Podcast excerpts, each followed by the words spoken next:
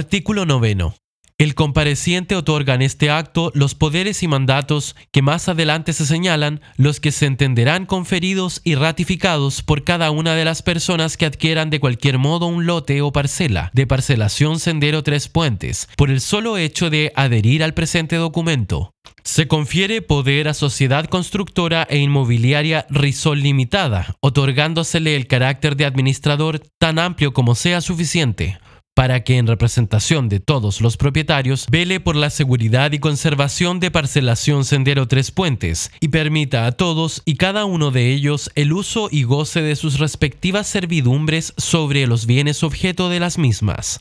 Se le confiere asimismo mandato suficiente para que proceda a adquirir y utilizar las maquinarias y herramientas necesarias para la mantención, aseo, ornato y seguridad de los espacios de uso común en virtud de las servidumbres constituidas y para que, en general, realice todos aquellos actos y contratos conducentes al objeto indicado. El mandatario señalado tendrá para todos los efectos el carácter de administrador de parcelación Sendero Tres Puentes y se le otorga por este instrumento poder suficiente para fiscalizar la observancia de las normas contenidas en el presente reglamento interno, que se dicten a futuro y en el ordenamiento jurídico vigente en el país en lo relativo a este proyecto inmobiliario. El administrador podrá cobrar los gastos que se acuerden para la mantención de parcelación Sendero Tres Puentes y exigir el cumplimiento de este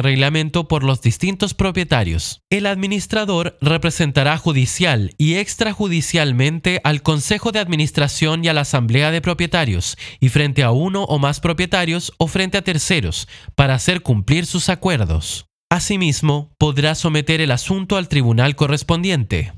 Podrá requerir u ordenar que se requiera el auxilio de la fuerza pública cuando corresponda.